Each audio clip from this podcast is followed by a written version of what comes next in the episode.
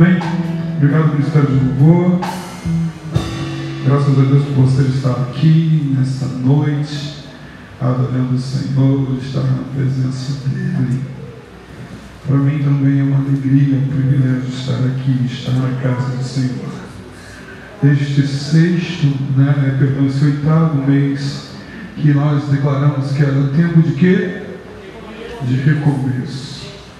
É tempo de recomeçar, é tempo de estar vivenciando algo novo. Ver a glória do Senhor se manifestar e se mover através de nós. Que o Senhor tem nos trazido um novo tempo. Um novo tempo.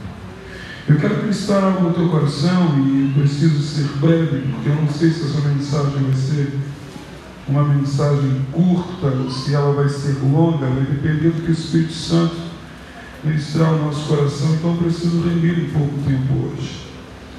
Eu estava com uma mensagem, já desde o início da semana, evoluindo no meu coração, para falar do tempo de, de reconstrução, né? quando o tempo de acabar as coisas e começar um novo ciclo. Mas meu coração foi movendo durante a semana e, na, e ontem eu ministrei para uma numa escola de diáconos, né?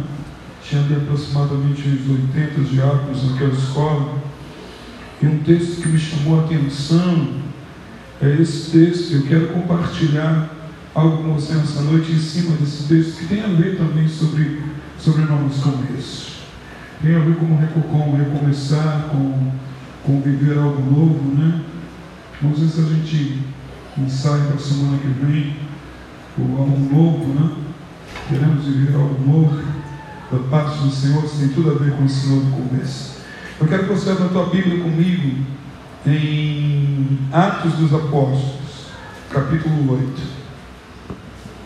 A bem da verdade, para mim, esse livro deveria se chamar Atos da Igreja, né?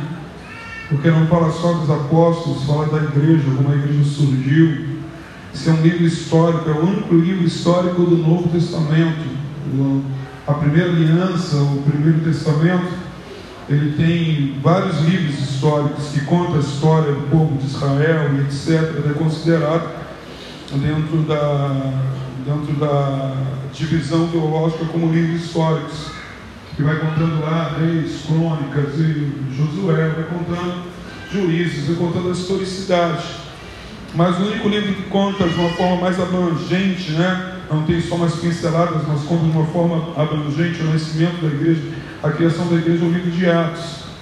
E a igreja agora, ela sai do projeto de Deus, porque a igreja já estava no coração de Deus, você está comigo, sim ou não? Antes da fundação do mundo. Inclusive diz que o sacrifício pela igreja, o cordeiro, foi morto quando? Antes de quê? Da fundação do mundo. Então, antes do mundo existir, já havia um projeto para a igreja, já havia um projeto para mim, um projeto para você. Você está comigo? Então, o que acontece aqui? Conta a historicidade da igreja, mas eu quero ler sobre um personagem, né? no capítulo 8,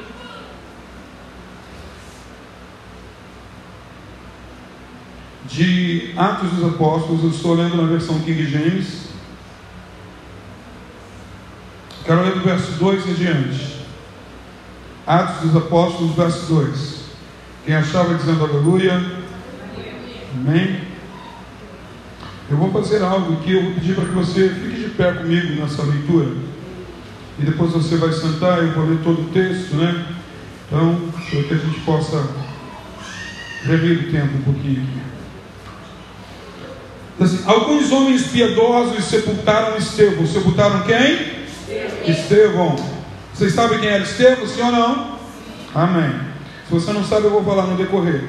E derramaram seus corações em planto pelo seu martírio. Estevão foi o primeiro mártir da igreja, eu vou falar isso mais adiante. Saulo, por sua vez, devastava a igreja, invadindo casa após casa, arrastando homens e mulheres e levando consigo para o cárcere, para jogá-los no cárcere. Bom, enquanto toda essa celeuma acontecia, né, enquanto tudo isso aconteceu, né, os que haviam sido dispersos, não é que eles estavam dispersos, eles foram dispersos, houve uma perseguição, eu vou falar sobre isso. Então a igreja que estava em Jerusalém foi perseguida, e eles foram dispersos pelo mundo conhecido. Os que tinham sido dispersos por causa da perseguição faziam o quê? O que, que eles faziam? Está na tela aqui, sim ou não? Ah, sim, pregavam a palavra onde? Por onde quer que fosse. Indo Felipe, então Felipe aqui, ele vai para uma cidade chamada Samaria, e ali Felipe anunciava a Cristo. Assim que o povo ouviu a Felipe e viu os sinais e maravilhas que ele realizava, deu unânime e absoluta atenção ao que ele ensinava. Por quê? Porque os espíritos imundos abandonavam a muitos, aos berros, e um grande número de paralíticos e aleijados foram curados. E por esse motivo, grande alegria sobreveio sobre aquela cidade. Você está aí? Senhor, que a tua palavra surta o efeito pela qual está sendo enviada nesta noite sobre os nossos corações. Podemos estar vivendo algo diferenciado por esses dias, mas o Senhor está abrindo essa estação para começar pra, com alguns com um novo começo, trazendo uma resposta para uma nova etapa, para uma nova fase. O Senhor vai visitar, como já tem visitado algumas pessoas, e as palavras proféticas começam a surgir o efeito. Alguns já estão vivendo a expectativa e outros já estão vivendo a realidade desses novos tempos. Desde já eu quero te agradecer, Senhor, pela vida da mãe da Lucileia, porque já se encontra em casa operada. Senhor, muito obrigado pelas providências que o Senhor tem gerado sobre nós, sobre a sua misericórdia e sobre a sua graça infinita em nome do seu Filho. Amém. Você pode sentar. Amados, nós estamos aqui no capítulo número 8 de Atos dos Apóstolos. E esse capítulo de número 8, depois eu quero que você já deixe sua Bíblia aberta por o versículo 26, que nós vamos falar um pouco sobre ele. Mas eu quero te falar um pouco sobre a trajetória da igreja, como a igreja surgiu. A igreja surge, é um projeto de Deus, como a família também é um projeto de Deus. Você está aí, amém? E ela surge no coração de Deus. Deus projeta a igreja, a igreja leva séculos para vir à existência. E aí, com a morte de Jesus Cristo, né, o nascimento, a sua missão e a sua morte, quando ele morre, o sangue que sai né, das suas entranhas, a mistura, quando cura a lança, que os estudiosos chamam da lança do destino, quando fura Jesus Cristo do lado, sai água e sangue. Isso é um, é um processo de rompimento de uma bolsa de uma mulher quando vai dar à luz a uma criança, que sai água e sangue, sai ali, e Yeshua dá a luz à igreja neotestamentária, a igreja do Novo Testamento, ela começa, ela inicia ali, até então era um preparativo. Jesus separa 12 homens e começa a discipular esses 12 homens durante três anos e meio, um discipular é, muito intenso. Era algo além do que no seminário. Eles dormiam com Jesus, acordavam com Jesus, comiam com Jesus, né? eles passeavam com Jesus, eles se divertiam com Jesus, eles choravam com Jesus.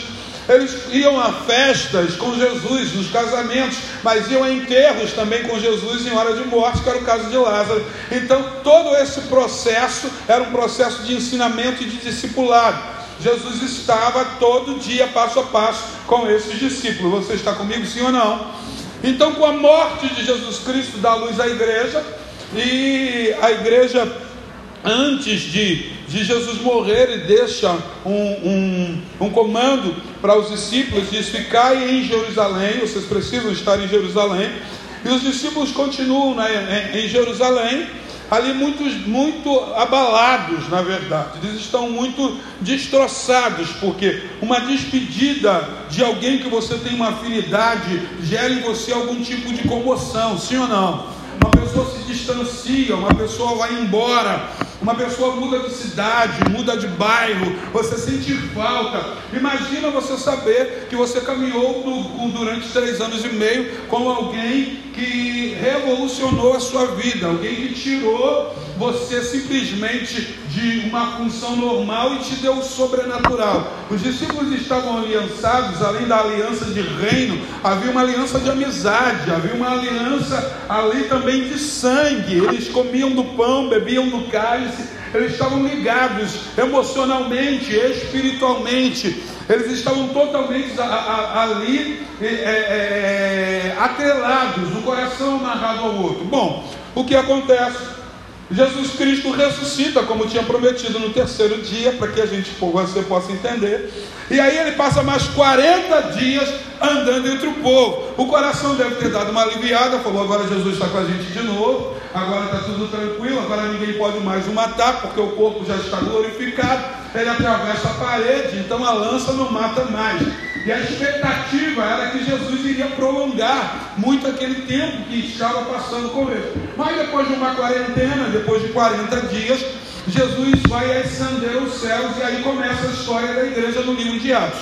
O primeiro capítulo do livro de Atos fala sobre exatamente sobre isso, sobre a despedida de Jesus.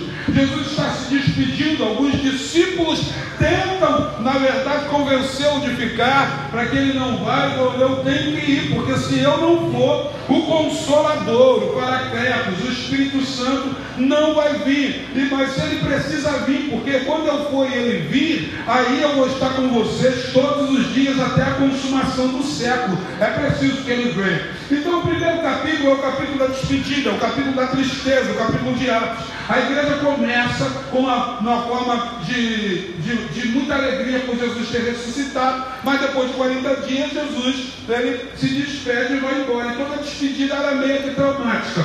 Mas logo no capítulo 2, capítulo 2 de Atos, vem a promessa de Jesus Cristo cumprindo, vem a promessa de Yeshua, o Espírito Santo vem, aí o Espírito Santo vem como língua de fogo, ele vem como um vento impetuoso, ele vem dando ali renovo, ele vem trazendo sobre o povo, sobre aqueles homens e mulheres que estão reunidos no cenáculo, vem como um vento impetuoso, batiza todo mundo, começa a mover extraordinário em Jerusalém, a igreja passa a ter o primeiro avivamento, e aqueles que estão ali são batizados com o Espírito Santo, acontece uma reviravolta, todo mundo fala, essa galera está bêbada, bêbada, estão embriagados, e aí Pedro assume, e aí ele deixa ali naquele momento de ser um pescador, literalmente, ali que Pedro deixa de ser um pescador, ele passa a ser uma, um ex-pescador ali, e ali ele vira um pregador. E aí, quando ele ministra a palavra, 3 mil pessoas e poucas pessoas aceitam. E a igreja dá um boom, a igreja salta ali de 120 para 3.620 pessoas. E acontece, começa a acontecer um avivamento. E aí todos começam a, a, falar de Jesus Cristo, e agora não é mais um homem só, não é só mais um Nazareno com 11 homens, agora é uma igreja que começa a fazer barulho, começa a falar do amor, começa a expandir essa história, assim começa a igreja. E aí os discípulos vão continuando, isso é Atos 2, em Atos 3 o que, que acontece? Pedro e João estão indo para o templo às três horas da tarde. Né? É, eles estão orando, vão orar ao Senhor. É costume de Pedro e João, eram parceiros de oração. E quando eles estão chegando, encontram um coxo, alguém aleijado que está ali há muitos anos. E eles, ele pede uma esmola, pelo amor de Deus. E aí o que, que acontece? Ele diz: Eu não tenho ouro, eu não tenho prata, mas o que eu tenho te dou em nome de Jesus Cristo, Nazareno, levanta e anda. E vai para tua casa, mas o templo. E quando chega no templo, todo mundo conhecia, porque ele ficava na entrada do templo, na porta chamada Formosa, a porta que era dourada, quando o sol batia, refletia o, o brilho do sol naquela porta. E nesse momento, nessa hora que ele entra pulando, saltitando, ele entra e todo mundo pergunta, ele diz que foi, foram os discípulos. E aí, Pedro e João são chamados ao sinédrio para poder agora, é, na verdade, proibi-los de falar em nome de Jesus, porque agora tinha viralizado. O Evangelho tinha ganhado as mídias sociais. Começou a ter um silêncio agora na congregação, né? Vamos, levante as mãos, vamos orar para abençoar as crianças. Senhor Deus, que o Senhor possa abençoar os nossos filhos que estão indo para a salinha agora, para a sala de treinamento, para a escola de profeta, que levante lá a próxima geração, porque a tua palavra diz lá em, em Eclesiastes que uma geração vai dar lugar à próxima geração, e que essa próxima geração seja melhor do que a nossa geração, que os nossos filhos nos superem em amor, em graça, em generosidade, em comprometimento, em níveis de unção e possam viver um tempo diferencial. A vida pela vida dos filhos, amém? Deixa eu recapitular. Estou no capítulo 3? Então, aí o que, acontece no capítulo 3? No capítulo 3 acontece isso, e eles pegam Pedro agora e levam para o capítulo 4, junto com João, para o Sinédrio. E chega lá, eles tentam proibir, vocês não podem mais falar de Jesus Cristo, porque o negócio viralizou. É aí você vai ouvir aquela cena entre frases, mais vale obedecer a Deus do que os homens, vamos continuar pregando, e aí a coisa começa a acontecer, no desenrolar. No versículo 32, aparece, entra em cena um homem chamado Barnabé, e vocês conhecem essa história, no capítulo 4, e ele aí aumenta, potencializa a igreja, e ele dá uma oferta generosa, e essa oferta generosa gera um novo tempo. E aí no capítulo 5 de Atos, aparece Ananias e Safira. E Ananias e Safira, quando entra no capítulo 5, eles vêm com uma mentira para dentro da igreja e eles morrem. Quem dera que voltássemos aos tempos de Atos e os mentirosos começassem a morrer. Não, isso é outra história, deixa eu falar. Esquece, apaga o que eu falei. Então eu tocar com a igreja vazia. É. É... Aí o que, que acontece nesse momento, nessa hora? A igreja, mas aí também, amados, cai um temor sobre a, sobre a igreja. Quando cai esse temor sobre a igreja, a igreja começa a crescer mais uma vez, ela começa a expandir. E o reino avança. E com a expansão da igreja, começa a aparecer problemas. Diga para o teu irmão, problemas. Onde há expansão, onde há crescimento, os problemas aparecerão. O capítulo 6 de Atos começa o primeiro problema sério da igreja. Porque tinha viúvas e órfãos que tinham recebido a Cristo depois desse avivamento, a igreja bombou, começou a encher. Tinha viúvas e órfãos que eram judias, e tinha viúvas e órfãos que eram gregos. E agora começou a haver, uma separação dentro da igreja. Você vê que esse negócio não é de agora. Esse negócio é antigo. Aí aqueles que dividiam as cestas básicas, que atendiam né, os, os irmãos e as irmãs, o que, que eles faziam nesse momento?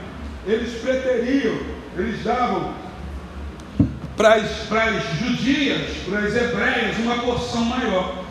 E no capítulo 6 aparece o primeiro problema. E aí, no capítulo 6, junto com esse problema, eles querem, os, os problemas vêm descaracterizar o projeto original. Aí quem é que vai resolver os problemas? Os apóstolos. Não bota para os apóstolos, para os pastores resolverem. Os apóstolos não é justo. A gente entende que o problema é sério.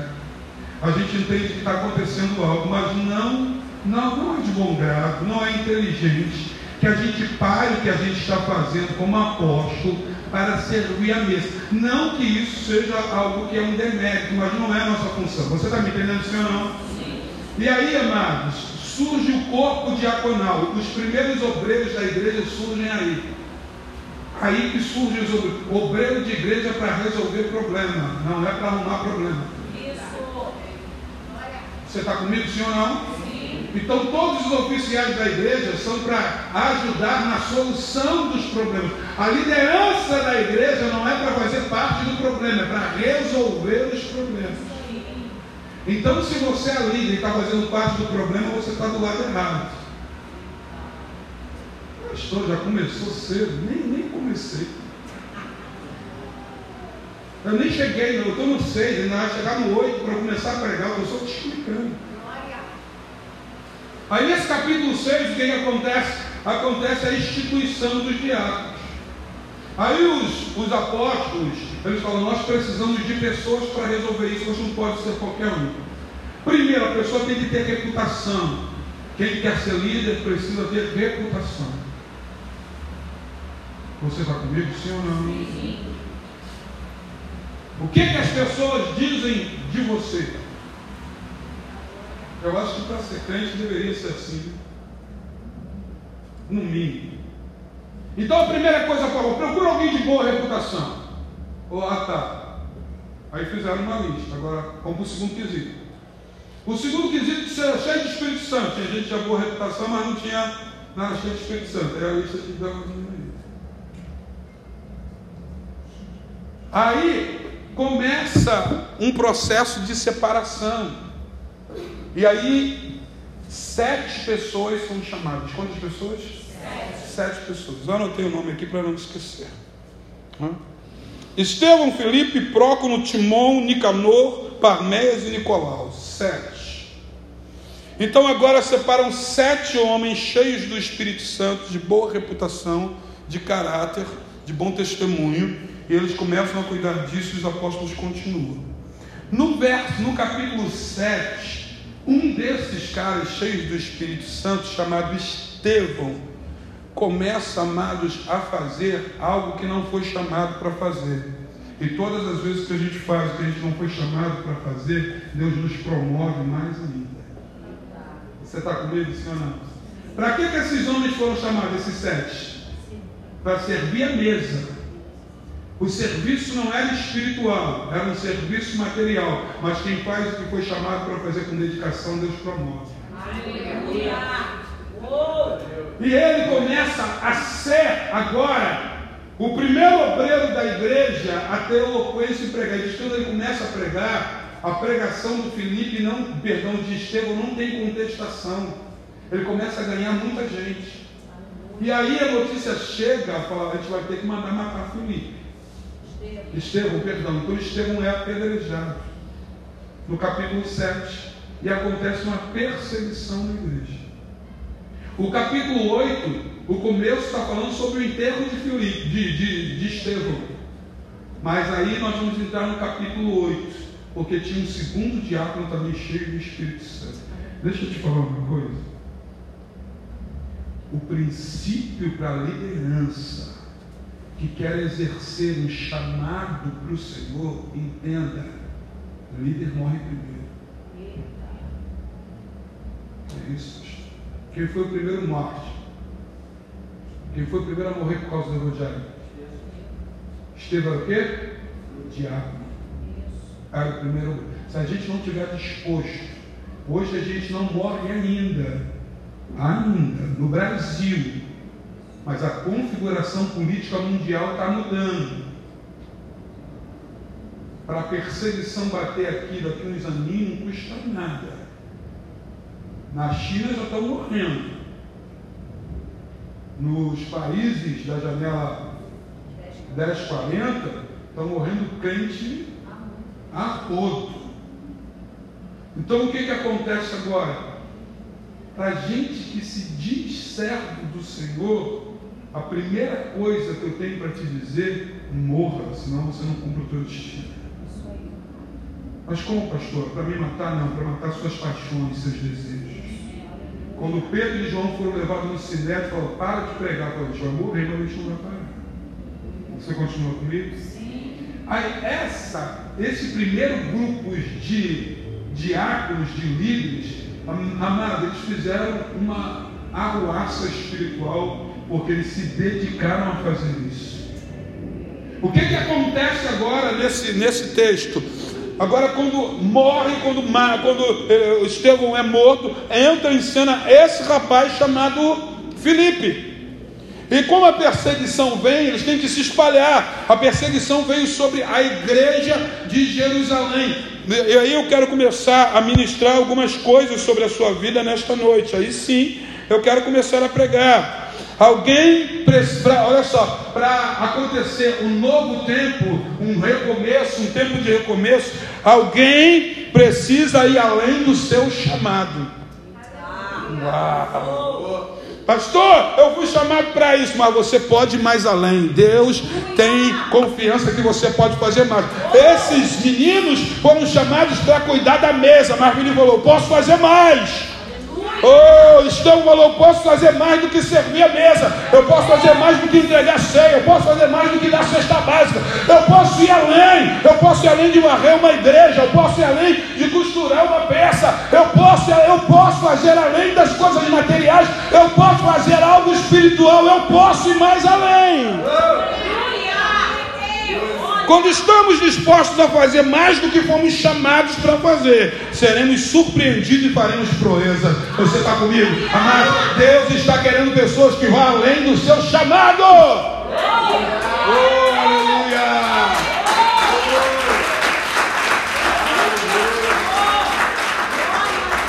Você conhece aquela coisa? Não é minha obrigação. Eu não sou pastor.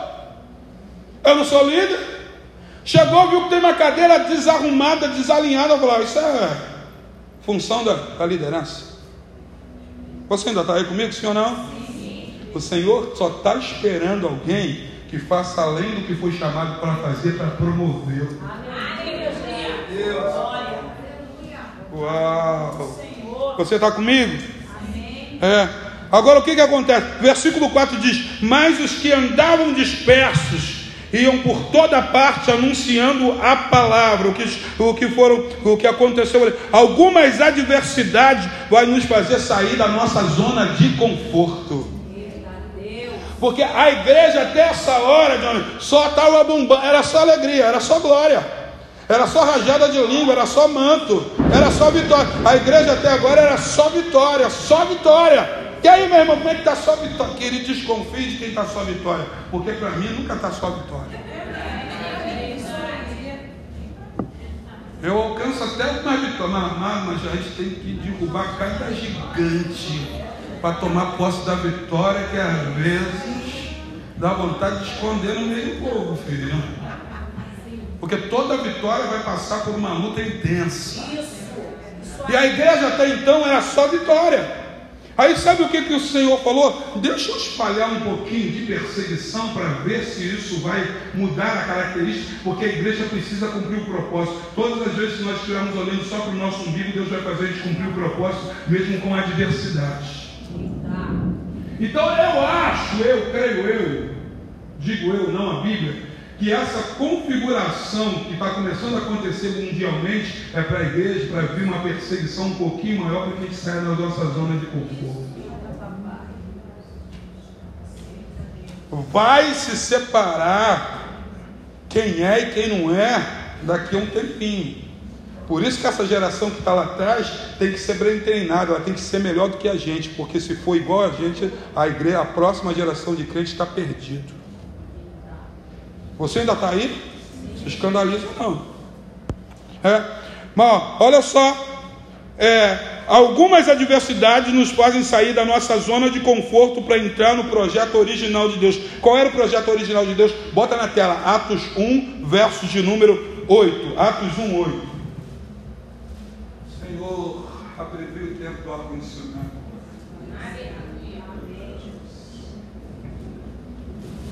Vai chegar, não vai? Nessa geração ainda, né? Glória a Deus. Porque nossos filhos já estão com ar-condicionado lá atrás, né? Aleluia. Deus já ligou o ar, tá vendo? Maravilha. É rápido.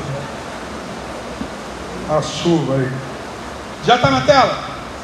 O que que diz aí? No 3. 1, 2, 3. Não, não, de novo, de novo, de novo. Um, dois, três.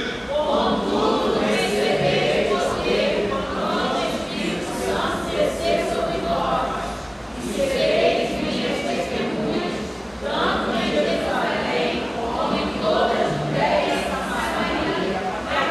os da terra. Aleluia! Quem disse isso?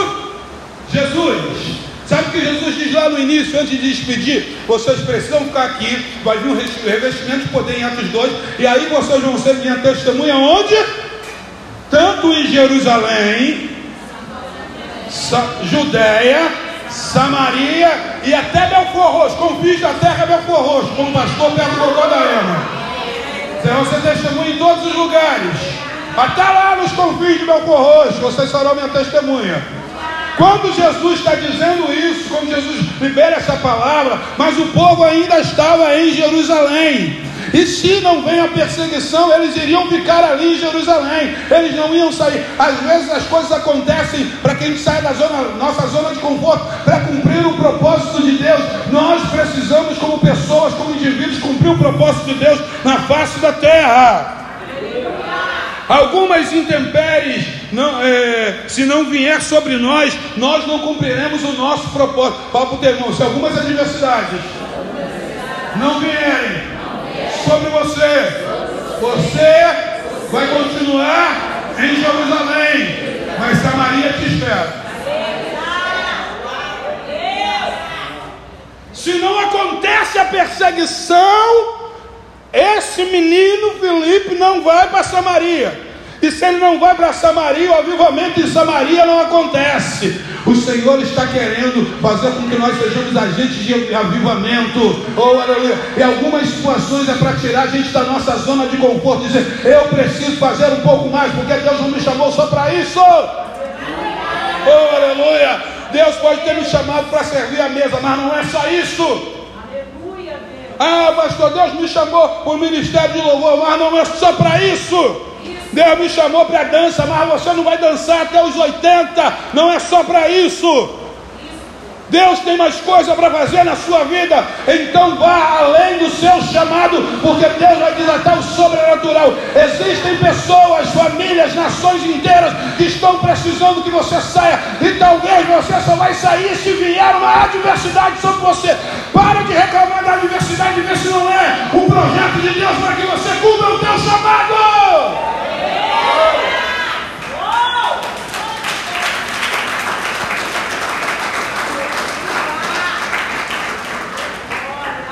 Olha o verso 6. As multidões, unanimemente, prestavam atenção ao que Filipe dizia, porque ouviam e viam sina os sinais que eles faziam, os sinais e maravilhas. Filipe fazia maravilhas, repita comigo, maravilhas. maravilhas. Eu já te falei que maravilhas é diferente de milagre. Maravilha é braço crescer, é olho, é, é quem está cego de nascença e não tem as córneas, não tem começar a enxergar. O que Felipe começou a fazer, amados, não era de um servidor de mesa, não era coisa para distribuidor de cesta básica. Sabe o que Felipe estava fazendo? Felipe estava debaixo de uma unção apostólica, mesmo não sendo apóstolo.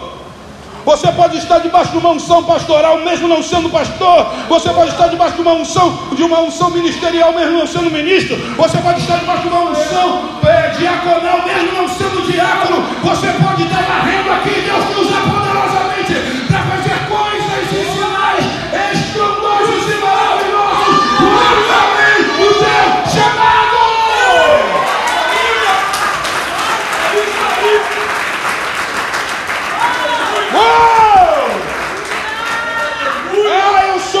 jovem, e daí?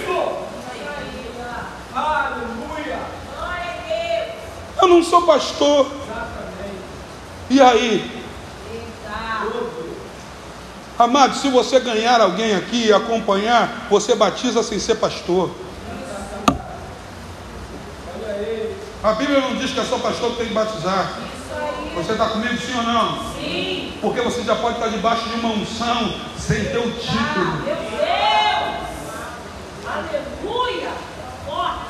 Eu vejo pessoas aqui que não têm título, mas que já são obreiros dessa casa, eu já visualizo isso. Porque quando eu olho, eu já vejo que está fazendo mais do que aqueles que, que têm um título e não estão fazendo. Você está aí comigo, sim ou não? Olha só, amados. Você tem que. Você ter sido chamado para servir a mesa não impede de entrar e viver o sobrenatural. Porque tem gente que acha que o que ele está fazendo não é espiritual, só porque ele está assando um churrasco ou enchendo uma quentinha de comida ou entregando quentinho. Ele acha que isso não é espiritual. Você está comigo, sim ou não?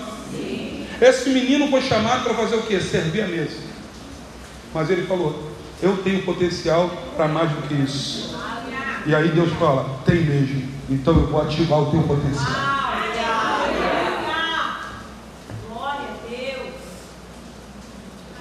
Aí diz que todos prestavam atenção unanimemente no que ele fala. Como atrair a atenção das pessoas para aquilo que eu estou falando? Primeiro, isso é colheita, isso não é semente. Primeiro você tem que prestar atenção em quem te ensina. Quando os nossos ensinamentos passarem a ganhar lugar no teu coração, as pessoas vão ouvir o que você está falando. O negócio é que as pessoas não dão crédito com o que você fala, porque você não dá crédito que a gente fala.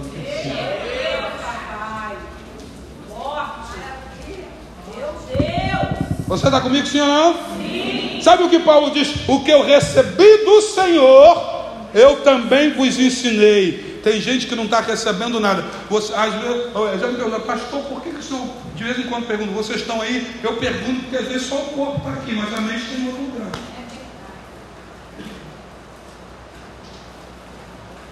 Outro dia, quando alguém estava pregando, eu saí pelo banheiro, quando voltei, tinha gente vendo status de WhatsApp. Outro dia desse tinha alguém vendo o catálogo da Renner na internet, no culto, culto rolando, a pessoa vendo promoção da Renner. Vontade de tomar o celular, mas a gente não pode. A gente espera passar e fala no púlpito.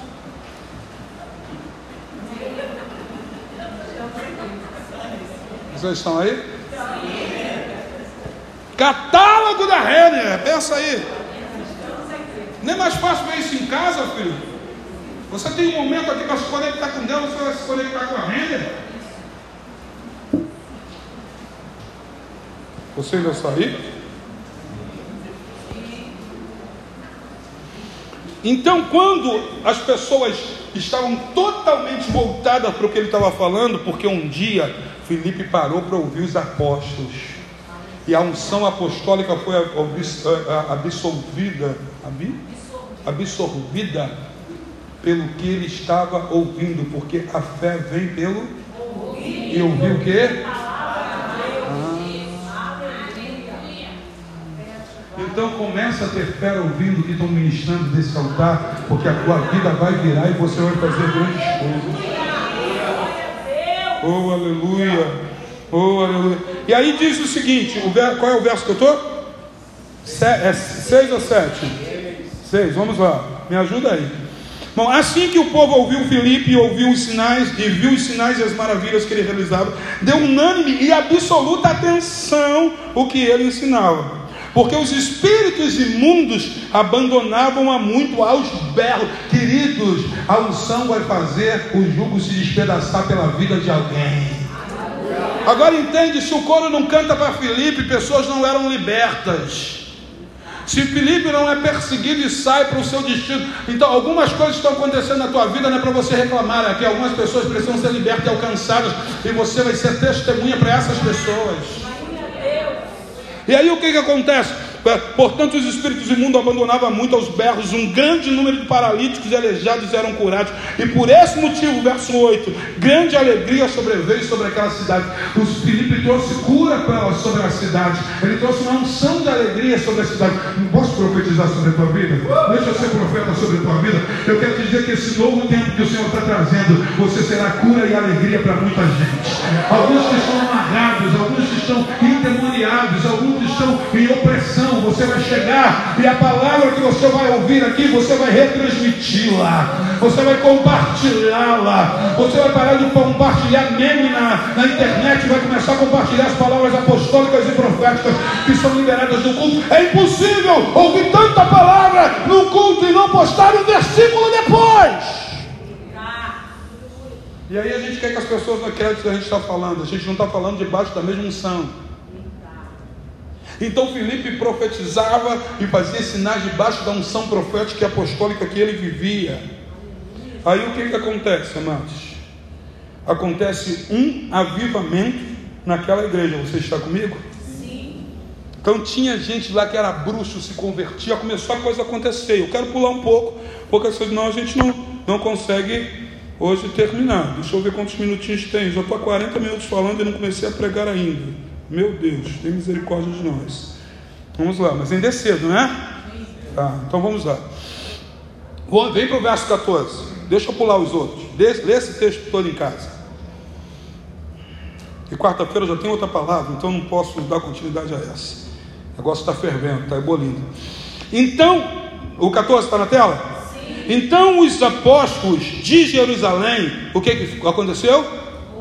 Ah, eles ouviram o que estava acontecendo como Deus estava usando um diácono para fazer um trabalho apostólico. Você está comigo? Ele agora é um diácono, ele na missão de evangelista, fazendo um trabalho apostólico, muita gente sendo curada, e a notícia chega, deixa eu falar, mas a notícia do que você está fazendo vai chegar aos ouvidos de quem precisa lançar fundamentos em algumas situações. Então os apóstolos de Jerusalém, ouvindo que o povo de Samaria havia colhido a palavra de Deus, enviaram para lá Pedro e João, que eram parceiros de oração, de estar no templo. E estes desceram até eles e oraram. Agora eu quero que você comece a entender como é que funciona a estrutura do reino. Você foi numa unção, você está numa unção acima do, do, que aquilo que você foi chamado para fazer. Mas quando chega alguém que tem a unção legitimada, sabe o que você faz? Você deixa ele implantar os fundamentos. Você está comigo, sim ou não? Sim. Felipe arrebentou ou não arrebentou em Samaria? Sim ou não? Todo mundo aconteceu um avivamento, pessoas curadas, endemoniados sendo curados, sinais de maravilha. Cego enxergava, braço crescia, coxo crescia, perna que, tava, que tinha paralisia infantil, isso era muito comum. Até um tempo atrás isso era comum no Brasil. As pernas cresciam, aconteceu um monte de coisa. A igreja bombando, mas não tinha fundamentos. Aí o que, que os apóstolos falam? Agora a gente vai pegar os fundamentos de Jesus, colocar os fundamentos apostólicos e os proféticos e vamos mandar para lá para fortalecer a igreja. E o que que acontece? E assim que eles desceram, que desceram até eles, oraram para o quê? Para que eles recebessem o Espírito Santo, porque ainda não havia sido derramado sobre nenhum deles. Tinham apenas sido batizados em nome do Senhor Jesus. Sendo assim, à medida que Pedro e João impunham as mãos, eles recebiam o Espírito Santo. Imagina a trabalheira dos apóstolos para batizar todo mundo, impondo mão todo mundo, a igreja lotada e tal. Mas, graças a Deus, o, evangelista já tinha vindo, já tinha feito a limpeza espiritual, os demônios já tinham ido embora, a pessoa já estava curada.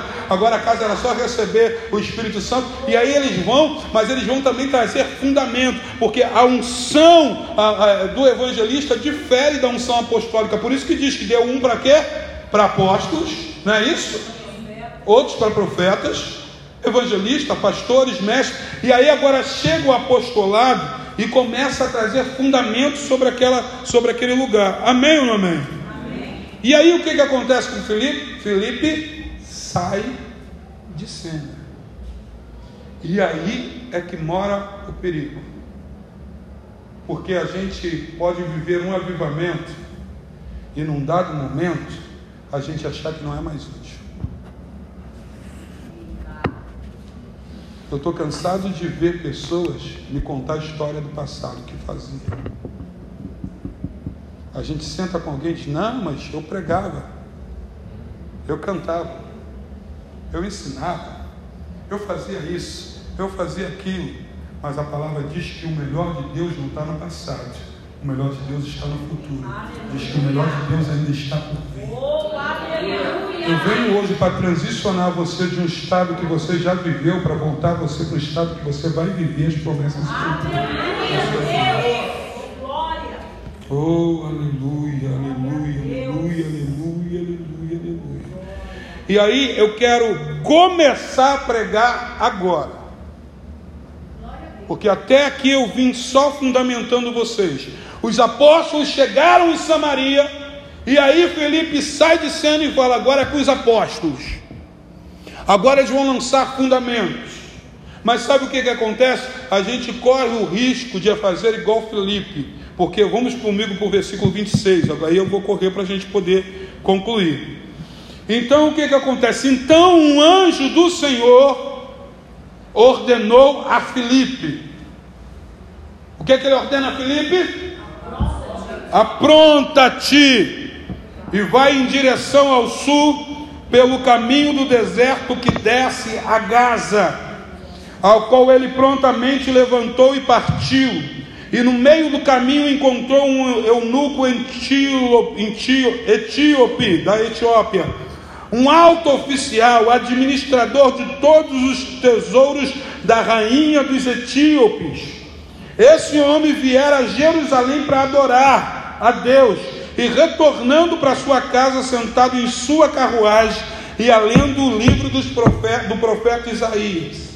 E aconteceu que o Espírito disse a Felipe: aproxima-te e acompanha esta carruagem. Então Felipe correu para a carruagem e ouviu o homem lendo o profeta Isaías e perguntou: Está entendendo o que você está lendo? Está compreendendo? E o homem falou: ah, Como? Como? Poderei compreender se não há ninguém que me explique. Então pediu a Filipe: sobe aqui, se assente do meu lado. O eunuco estava lendo a passagem da escritura que dizia: Ele foi levado como ovelha muda para o matadouro, como um cordeiro mudo diante do tosquiador. Assim ele não abriu a sua boca em humilhação, a sua justiça lhe foi negada. Quem poderá contar a respeito dos descendentes dele, uma vez que a vida dele na terra foi arrancada, não ficou descendente de Jesus, né? não deixou uma semente. Então o eunuco indagou a Filipe: por favor, me explique, me esclareça. De quem que o profeta está falando? Ele fala de alguma pessoa, está falando dele mesmo. Não estou entendendo. A passagem é bonita, mas eu não estou entendendo. E Filipe, tomando a palavra, iniciando por aquela mesma passagem das Escrituras, lhe pregou o Evangelho. E prosseguindo pela estrada, chegaram num lugar onde havia água. E foi quando o eunuco observou, e eis que a água com que. E perguntou: Eis a água aqui, o que me impede de ser batizado? Ao que Felipe orientou, tu podes se creres de todo o teu coração. Falou, não tem impedimento. Ele não perguntou para o eunuco há quanto tempo o eunuco estava convertido, se ele tinha feito a classe dos, dos catequeses, se ele tinha passado, se ele tinha recebido a apostila de novo convertido. Ele não perguntou nada disso. Ele falou: Tu acredita? Então nós vamos te batizar. Ele disse: Eu creio que Jesus Cristo é o Filho de Deus. E assim deu ordem para que parassem a carruagem.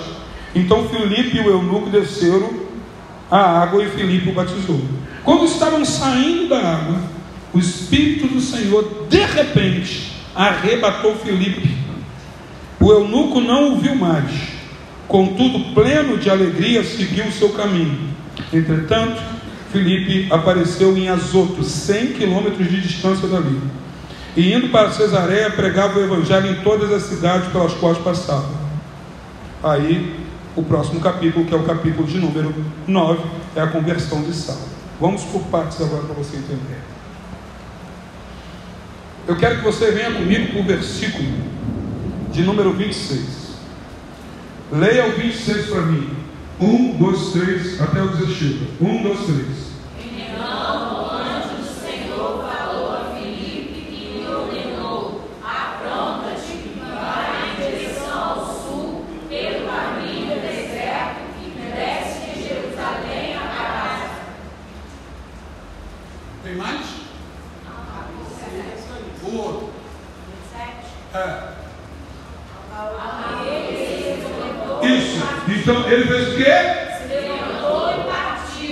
Entenda. Felipe, depois de ter feito todo esse trabalho, Felipe estava sentado. Ele estava parado.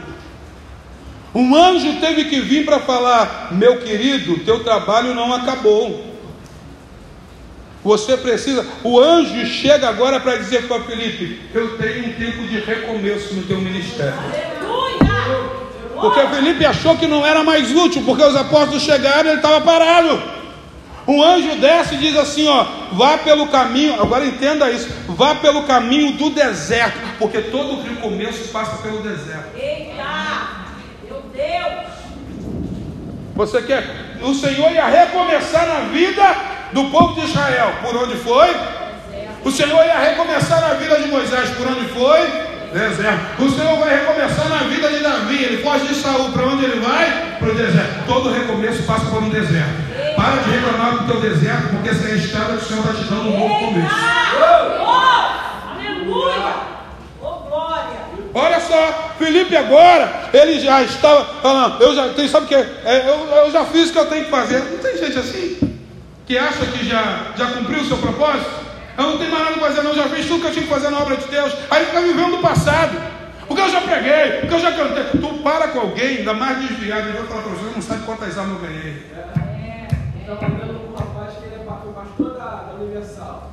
Hoje em dia está desviado. Ele falou que foi pastor. É exatamente. A gente encontra com um monte de gente que. Eu já cantei muito no Ministério do Louvor, pergunta daí. Agora não está o que você já fez. A glória do Senhor vai vir naquilo que você ainda vai fazer. Porque o teu chamado ainda não terminou. Eu sei que alguns já vieram de outras igrejas. Você pode dizer, mas eu cantava, fazia, acontecia. Aqui eu não quero fazer mais. Levanta! A primeira palavra que ele recebeu aqui, ó, levanta! Para de ficar aí estacionado, estático, achando que tu já deu o que tinha que dar, já fez o que tinha que fazer. Tem muita obra para fazer ainda, Felipe. Levanta!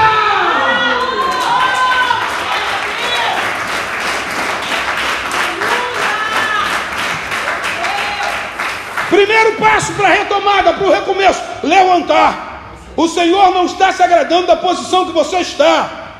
Tem gente que está 10 anos aqui sentado. Ah, mas eu já fiz muito. Quando eu vim para cá, eu já trabalhei muito em outra igreja. No teu passado, amados, não tem nada a ver com o projeto de Deus, porque já passou. O projeto de Deus ainda está andando. Tem coisa para você fazer ainda. Levanta. Felipe pode dizer, pode estar lá, não, sentando, aí fica na caixa de lembranças dos demônios que já saíram, de quando ele cantou as pessoas já choraram, de quando ele pregou, de quando ele fez isso, de quando eu dancei, como eu emocionei as pessoas, e não está dançando mais por quê? Quando eu to... não está tocando mais por quê? Quando eu evangelizava, não está evangelizando mais por quê? Felipe, levanta. Primeiro passo para o recomeço é levantar a não ficar com, com a caixa de. Olha só, Ezequiel, quando Deus aparece para Ezequiel, ele diz: Filho do homem.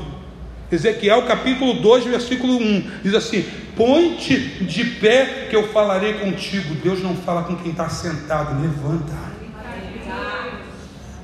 Coloque em posição. Todas as vezes que chega uma autoridade, aqui tem militares, quando você está tranquilo de boa, chega uma autoridade no recinto, a primeira coisa é: atenção! Todo mundo já se põe de pé. Eu sou do tempo que quando chegava o pastor presidente, os meninos são da Assembleia de Deus, sabem disso. Chegava o pastor presidente, sabe o que acontecia? O dirigente terminava o culto, botava a igreja de pé com a palavra do pastor presidente. E aí o pastor presidente chegava, saudava a igreja com a amada e gloriosa parte do Senhor, dizendo que é motivo de muita alegria estar aqui. Estou feliz com Jesus e devolve o trabalho aos dirigentes. Mas é um protocolo, amados. A gente só é chamado para fazer alguma coisa por Deus quando a gente está em posição para o chamado. E a posição não é sentado. Sai do teu lugar de paralisia, porque Deus quer te usar muito ainda. Independente do que você faz, diz Felipe, ainda tem muita coisa para fazer. Levanta. E aí ele diz: vai pelo caminho do deserto porque a gente quer levantar para caminhar em lugares que não tem dificuldade, mas o nosso caráter de recomeço é forjado no deserto. E recomeçar, por que Felipe tinha que ir para o deserto? Porque o recomeço nunca é fácil, amados. Aquele que cai, o recomeçar nunca é fácil mas ele tem um chamado e Deus vai cumprir o chamado dele, mesmo que ele esteja sentado. O primeiro passo que ele tem que fazer é, é se reconhecer e levantar. Levanta. Quando o filho pródigo reconheceu tudo que tinha acontecido com ele, diz: Levantar-me-ei, irei ter com a autoridade que é meu pai. Eu não posso ter com a, com a autoridade que meu pai sentado aqui, porque se eu continuar sentado aqui, vai passar um ano, vai passar dez anos, vai passar três anos. E sabe o que, que acontece? Existem pessoas que precisam ser alcançadas, mas quando eu estiver sentado, elas não serão. Você ainda está comigo? O verso 27 diz assim: Então, perdão, ao que ele fez o que? Se levantou e fez o que? Qual é o primeiro passo para a retomada? Qual é o primeiro passo? Ao teu irmão, levanta. Profeticamente se coloca de pé. Levanta, quando falar levanta, você obedece comando, levanta. Levanta, o primeiro passo é levantar. para retomar a partir, tem que andar. Então levanta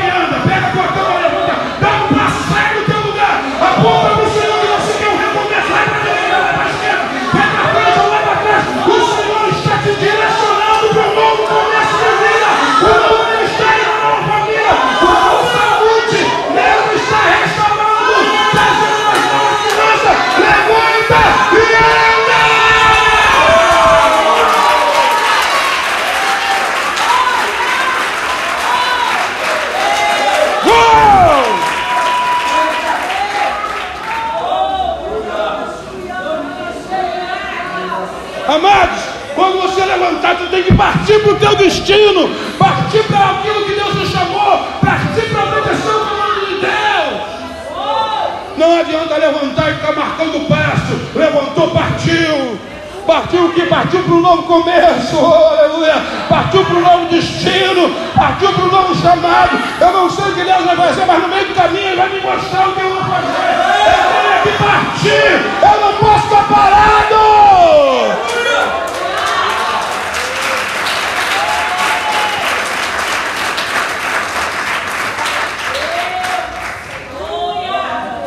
Porque se eu ficar parado, eu não acho pessoas que vão se conectar com o meu destino, com o meu chamado. Tenho que levantar, se não partir, se não encontrar o meu núcleo pelo meio do caminho. Tem pessoas que estão dependendo de nós, mas se a gente continua parado, a gente não encontra com ela. Não muda o destino dela, nem muda o nosso destino. Tem pessoas que quando a gente acessar, a gente vai mudar o destino dela, mas mudando o destino dela, o nosso destino também vai mudar. A gente vai saber que Deus ainda é poderoso em nossa vida, que Ele ainda quer nos usar, que Ele ainda quer fazer o sobrenatural com a gente. Levanta. Pega a tua cama, levanta aí. Uau! Porque Pedro e João podiam chegar ali, curar o cara, e o cara continuar ali deitado, pedindo esmola. Tem gente que já foi curado e está vivendo de esmola.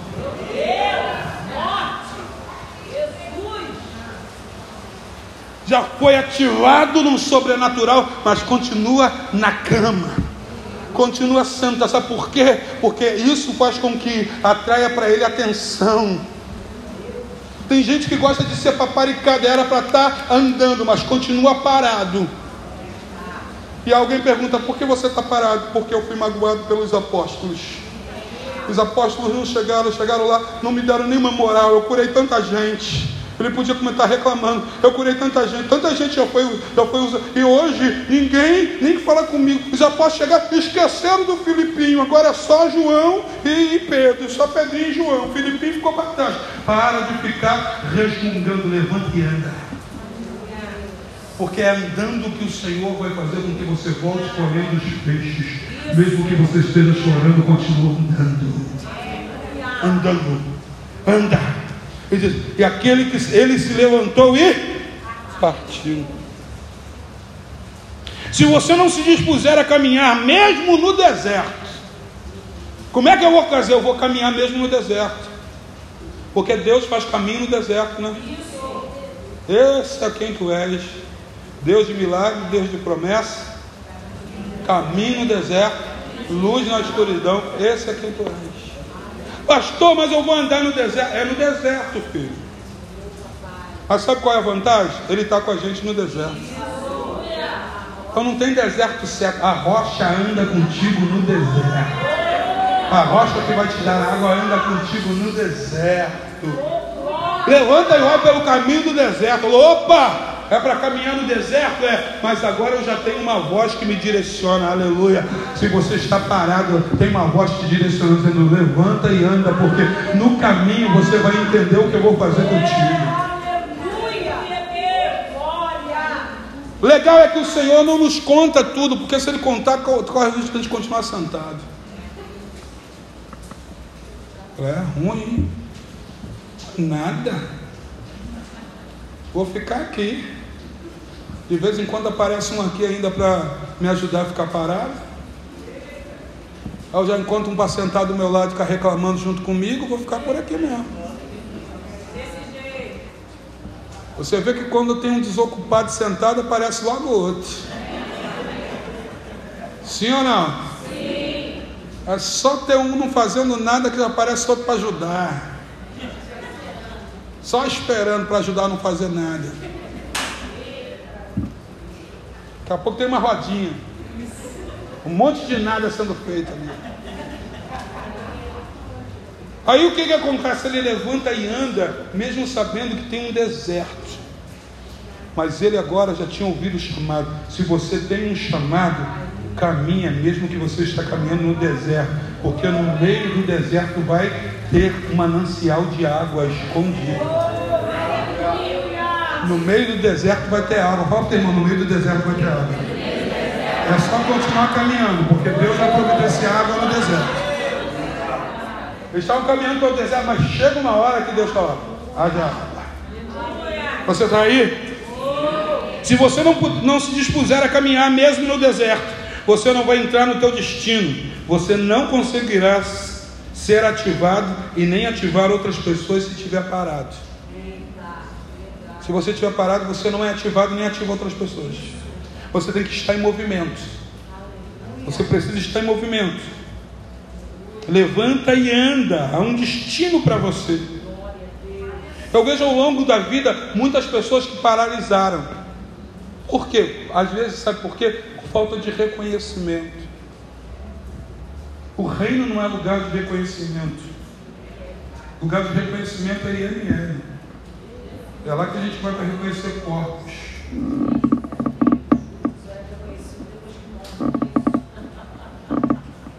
E mesmo na ML você só pode ser reconhecido depois de morto. Então morra se você quer ser reconhecido.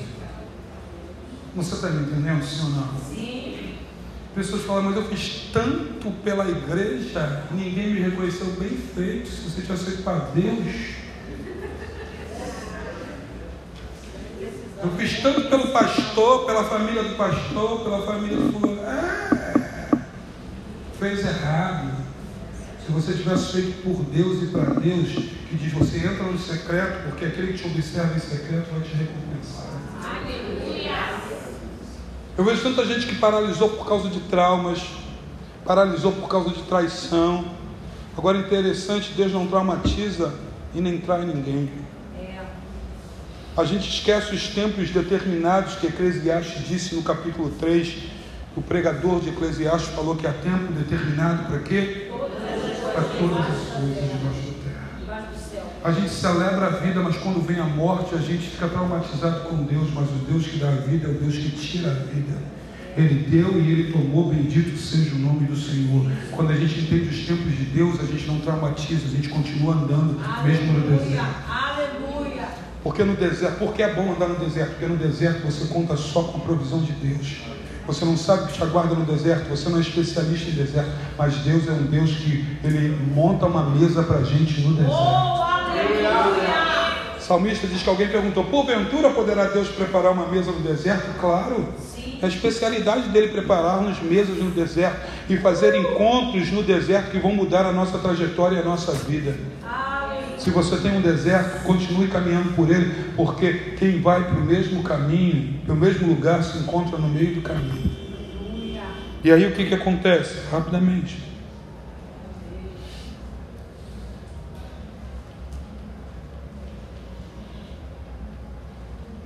Eu quero profetizar para você que quando você levantar e andar, o teu destino vai começar a se descortinar.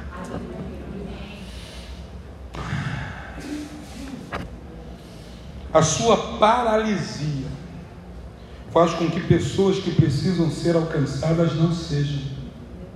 Porque o caminho do eunuco já estava traçado. Agora Felipe precisava se conectar com o eunuco, para que o eunuco fosse ativado e ele também fosse ativado para um outro nível.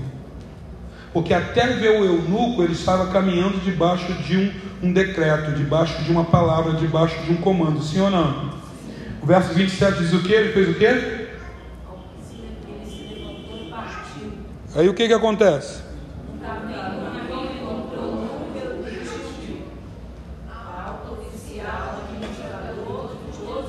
Ele é o cara da caixa preta, meu irmão, da mala, o homem do dinheiro. O cara mandava lá na, no tesouro lá da rainha Antíope, na rainha africana, de Candense.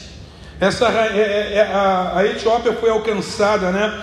É, é, os negros da África foram alcançados pela palavra de redentora que voltava para vir celebrar as festas. Eles estavam vindo de uma das festas principais de Israel. Era uma das três festas. Não se sabe se era Pentecostes, se era, se era é, é se, era Sucote, ou, ou, não se sabe qual era a festa, mas eles tinham subido porque a rainha de Sabá, quando foi visitar Salomão, ela volta encantada com a sabedoria de Salomão e ela volta também como filho, segundo o, os, os sábios judeus dizem, ela volta grávida de Salomão e aí dá origem à descendência dos judeus negros da Etiópia que estão retornando para Israel até os dias de hoje. Os judeus negros que são descendentes disso aí. Então, tinha proliferado, ela tinha subido agora para Israel, ela, ele tinha subido para poder é, receber, porque diz, provavelmente, essa era a festa de Shavuot, porque diz que quem não subisse não traria chuva para a sua nação, então mandava pelo menos um oficial, alguém que representasse, esse cara era o cara do dinheiro,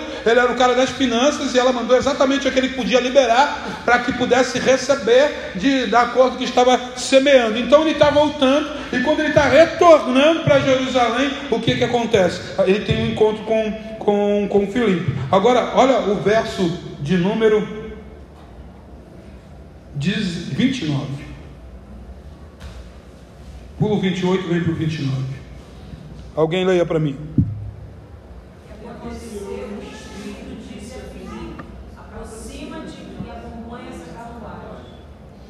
E aconteceu que o Espírito disse a Filipe: aproxima-te e acompanha esta carruagem. Qual era o comando? O Espírito Santo vai liberar comandos aparentemente impossíveis de fazer. Por quê? Como é que acompanha uma carruagem? Tu acha que no deserto, no ermo, a carruagem estava andando devagarzinho? Amado, deserto é lugar de ladrões e salteadores. A carruagem estava andando em pleno vapor. Aí o comando do Espírito Santo acompanha a carruagem. Amados, para acompanhar o andar da carruagem, você tem que estar debaixo de obediência, porque senão você desiste.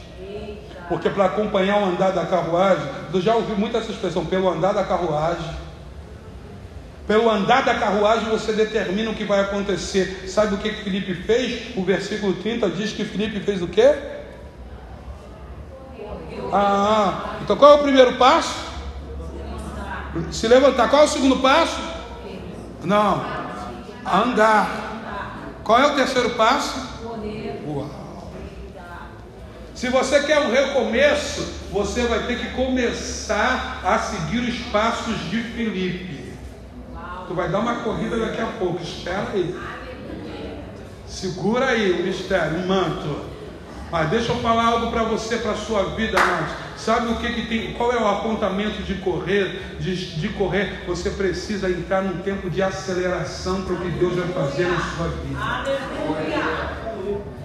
Existem comandos que aparentemente eles são impossíveis, mas quando eu obedeço, Deus vai me dar capacidade para eu acessar uma unção que ainda não está liberada.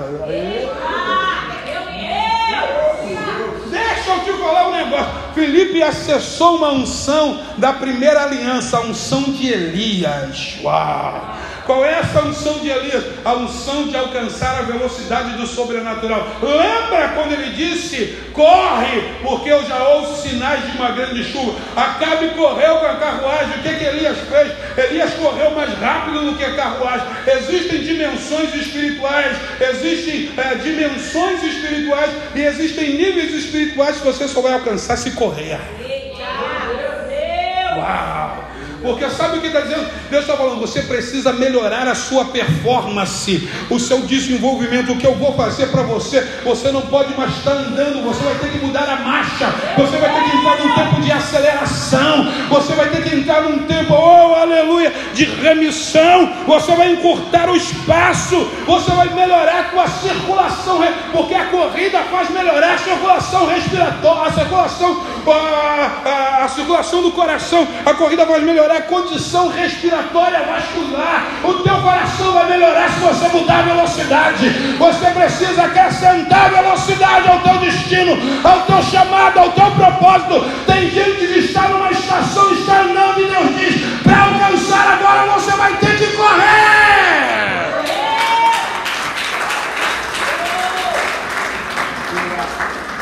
Correr significa melhorar o desempenho. Uau! E para você começar a correr, você tem que começar a treinar, filho. Porque a gente não sai de, de sentado para correr porque dá ruim, sim ou não? Mas se você não está nem caminhando, não tente correr. Primeiro passo, Segundo passo, começa a caminhar. E aí você vai começar a gerar memórias. Repita comigo, memórias musculares.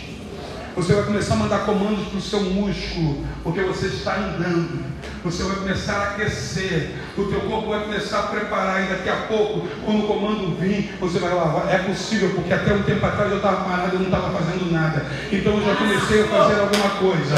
Então agora eu vejo que não tem mais nada impossível para mim. Tem gente que diz: a vida de vocês é muita correria e eu não posso parar mesmo. Tem que continuar correndo. Sabe por quê? Porque quando eu corro, meu coração melhora. Aleluia a minha condição, espiritualmente eu melhoro. Eu não posso parar, as pessoas falam, pastor, a tua vida é uma correria, eu tenho que correr, porque se eu não correr, eu não alcanço o meu destino. Em Deus eu tenho que estar acelerado mesmo. Deixa eu profetizar. Deus está mandando um tempo de aceleração. Porque a aceleração vai trazer saúde para você. Deixa eu te falar. Valéria, a correria não vai te matar, não. Vai te condicionar a ficar mais forte. Oh. Ah, é muita correria. Não corre, não. Para você ver o que vai acontecer contigo. Teu corpo vai ficar sedentário. E se você ficar parado, sabe o que, que acontece? Vai começar a atrofiar.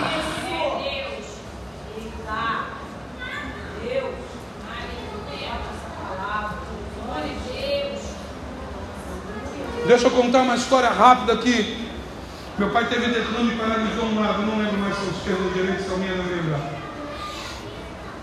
Eu sou uma dificuldade. O filhão me mandou, o, o, filhão me mandou um zap, um zap ontem, eu fui ver hoje quando cheguei aqui no culto. Falei, meu Deus do céu.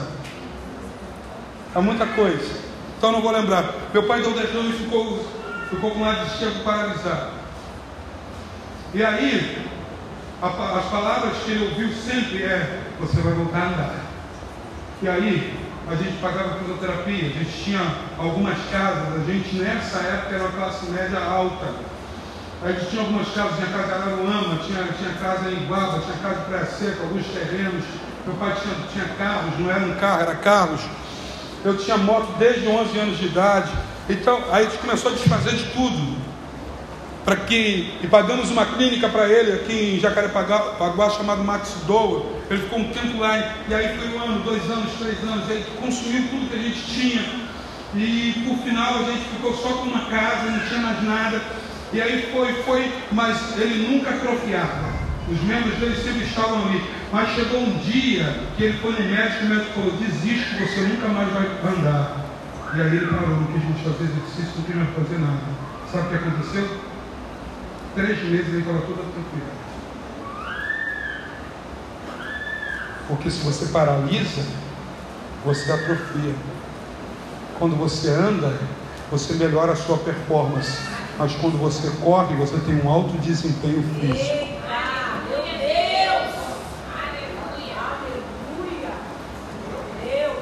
A corrida vai gerar resistência para você fazer maratonas. A nossa vida espiritual, às vezes, amada, é feita de maratonas. A gente tem que correr, porque se a gente não correr, a gente não chega no nosso destino. E o que me choca é ver gente parada criticando quem está correndo. Só critica quem está correndo quem está parado ou quem está andando, porque quem está correndo está do teu lado, quem está andando ficou para trás, tu passou e ele vai falar de você porque você correu e você encurtou o tempo, você encurtou o espaço, o teu condicionamento de quem corre é maior do que aquele que só anda. Então Deus está dizendo: levanta, anda, mas chega um momento que ele diz: corre e acompanha a carruagem. Sabe qual é o código? O código é acompanhar a carruagem. E aí, o que, que eu vou fazer? Eu vou colocar o meu natural. Aí Deus vai entrar com o sobrenatural para que eu acompanhe a carruagem. Porque Deus precisa que eu me esforce, que eu me coloque à disposição. Eu sei que humanamente eu não acompanho a carruagem, mas se eu me dispor, o sobrenatural vai vir, eu vou acompanhar a carruagem. Quem é aqueles que querem acompanhar a carruagem que Deus está mandando acompanhar? Deus está mandando acompanhar uma carruagem e você está olhando para a tua condição física, você está olhando, mas até um tempo eu estava parado, até um tempo eu não conseguia nem andar, mas agora tu já está andando, então corra, porque essa carruagem tem um mistério, tem um propósito, tem uma ativação nesta carruagem. Corre e pega a carruagem que Deus está mandando você segui-la.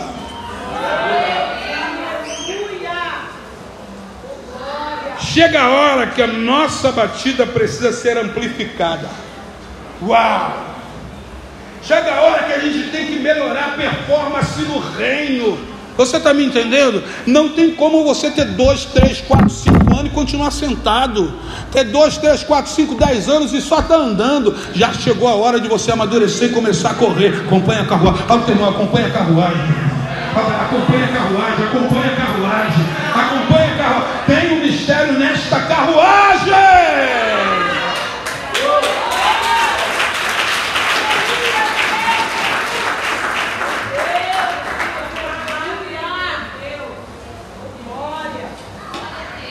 Deus manda umas pra gente que a gente fala, como é que vai dar? Sim ou não?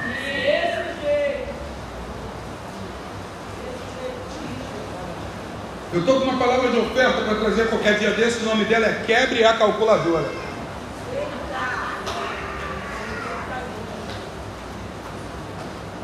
Porque se você fizer cálculos, você não consegue acompanhar a carruagem.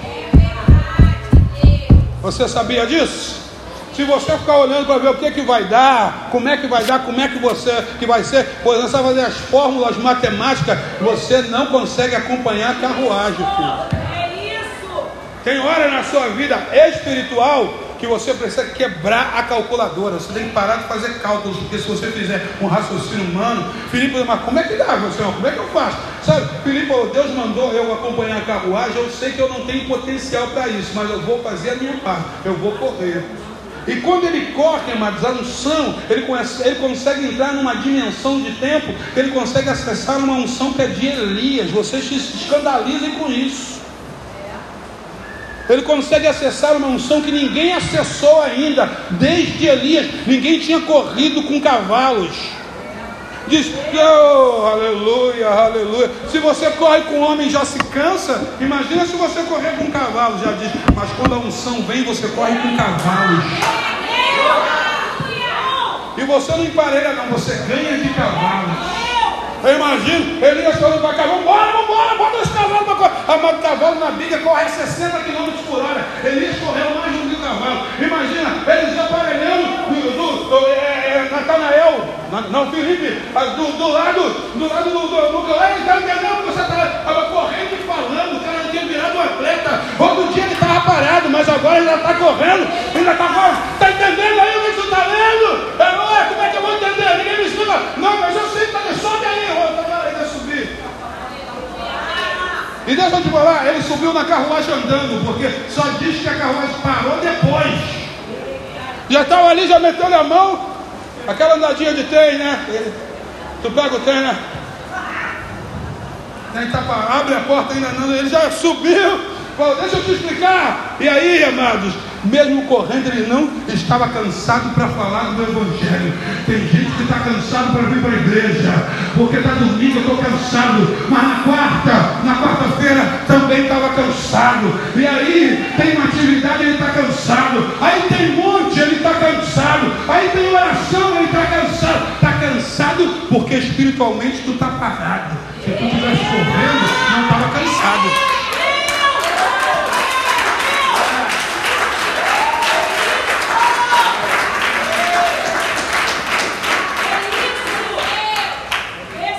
Sabe por está faltando disposição espiritual? Porque você está parado ou está só andando. Fala para o teu irmão, corre.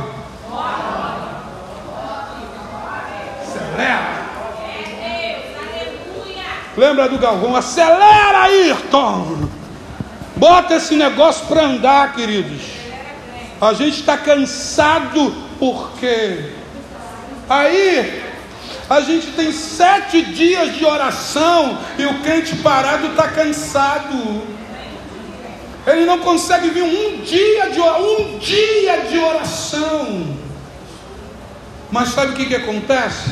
Você precisa estar batizado no batismo de Atos 2. Uau! Você precisa estar batizado na esperança do Senhor, porque os que esperam no Senhor renovarão as suas forças voarão como asas de águia, correrão e não se cansarão, caminharão e não se fadigarão. Ah, mas você vai caminhar, não vai fadigar, você vai, acho que dá para aumentar um pouco. Oh, aleluia. Aqui, na, na vida espiritual, amado, a gente só vai acelerando, a gente não para. A gente não desacelera. Quem desacelerou ficou para trás. Aí você não entende que algumas pessoas chegam deslancham, outras chegam, mas o estado é que alguns não querem acompanhar a carruagem porque denota esforço, empreendimento. E aí é melhor ficar parado. É melhor ficar parado. Aí o Ele, como poderei compreender se não há ninguém que me explique? E amados, se você não correr, vai ficar muita gente sem explicação. Vão ficar parentes seus sem entender acerca do reino. Porque eles olham para você e vê uma cara de fadigado, de quem não aguenta mais. Eles não olham, não vê disposição de você nem para vir para a igreja. Os teus parentes não te respeitam porque eles sabem que chega na tua casa no dia de culto, você fica com eles e não vem para a igreja. Porque se você tivesse acelerado, você fala, você está parado, senta aí, me espera porque eu estou correndo. É duas horinhas, eu vou lá, cultuo, faz igual Abraão, eu vou subir adorar e já volto com o rapaz. Eu estou indo ali sacrificar, segura aí que eu estou indo e já estou voltando. Porque eu volto, trago o menino de volta. Deixa eu te falar uma coisa. Não paralise por causa de outras pessoas. Melhor, não deixe outras pessoas te paralisarem.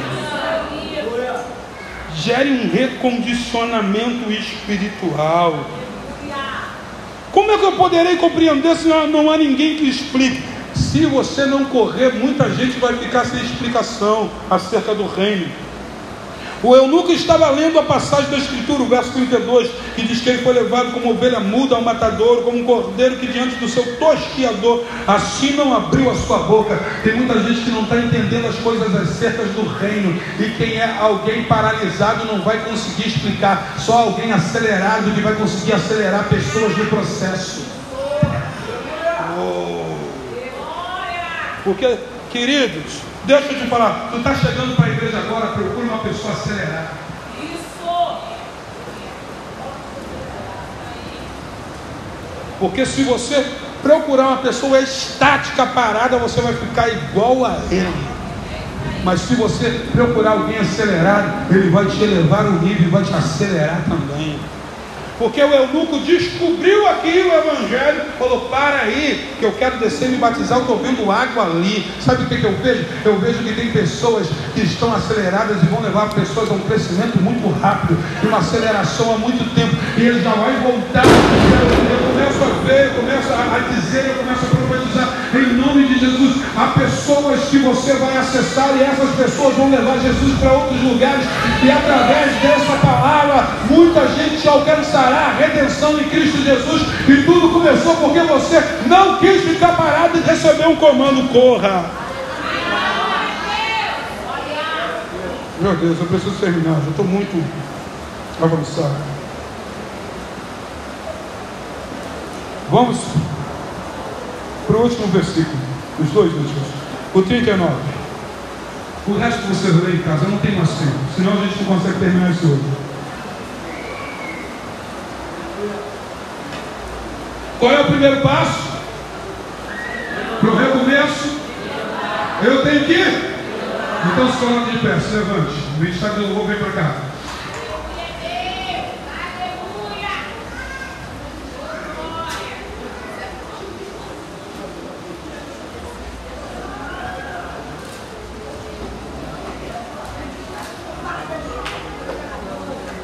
Qual é o primeiro passo? Levanta. Qual é o segundo passo? Qual é o terceiro passo? Porra, acelera. Não toque o terror, diga para ele, acelera. Então você vai ver que o primeiro passo eu tenho que tomar. O segundo passo eu tenho que tomar. O terceiro passo eu tenho que tomar. Eu tenho que, eu tenho que começar a correr com o sobrenatural vir. Agora deixa eu te mandar mais uma que vai te escandalizar. O 38, bota o 38 na tela, diz: Assim deu ordem para que, passa, que parassem a carruagem. Então Felipe e o eunuco desceram a água e o Felipe o batizou. Quando o Felipe batiza o eunuco na água, ele retira o eunuco da água. Aí tem o quarto passo.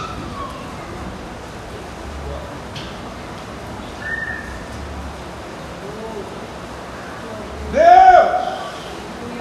Eu falei que Felipe acessou uma dimensão e uma unção que o portal estava fechado até o dia dele. No Novo Testamento, na Segunda Aliança, esse portal ainda não tinha aberto.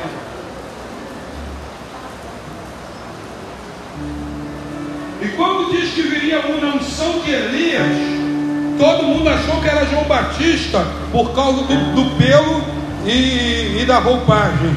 Mas quem tramitou na unção de Elias, de verdade, não foi João Batista. Eu te escandalizo.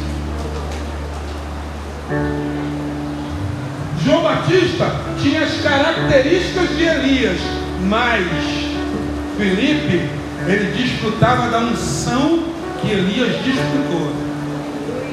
Qual era essa unção? A primeira unção foi de correr junto com cavalos, em velocidade acelerada. Felipe dominou o tempo, ele dominou o espaço ele encurtou a física, tempo e espaço. Ele superou as limitações do corpo. Porque o corpo humano não corre a 60 km por hora, mantendo uma velocidade constante. Você está comigo? Quem tinha conseguido isso era, era Elias. E agora ele consegue uma outra coisa que só Elias conseguiu. Vamos ver? Quando estavam saindo da água, o Espírito do Senhor de repente arrebatou Felipe. Pegou Felipe ali e mandou Felipe a 100 quilômetros de distância. Só Elias só Elias estava nesse nível de unção. Deixa eu te falar, Deus está abrindo dimensões para quem já está andando, para quem já está, já se levantou, para quem já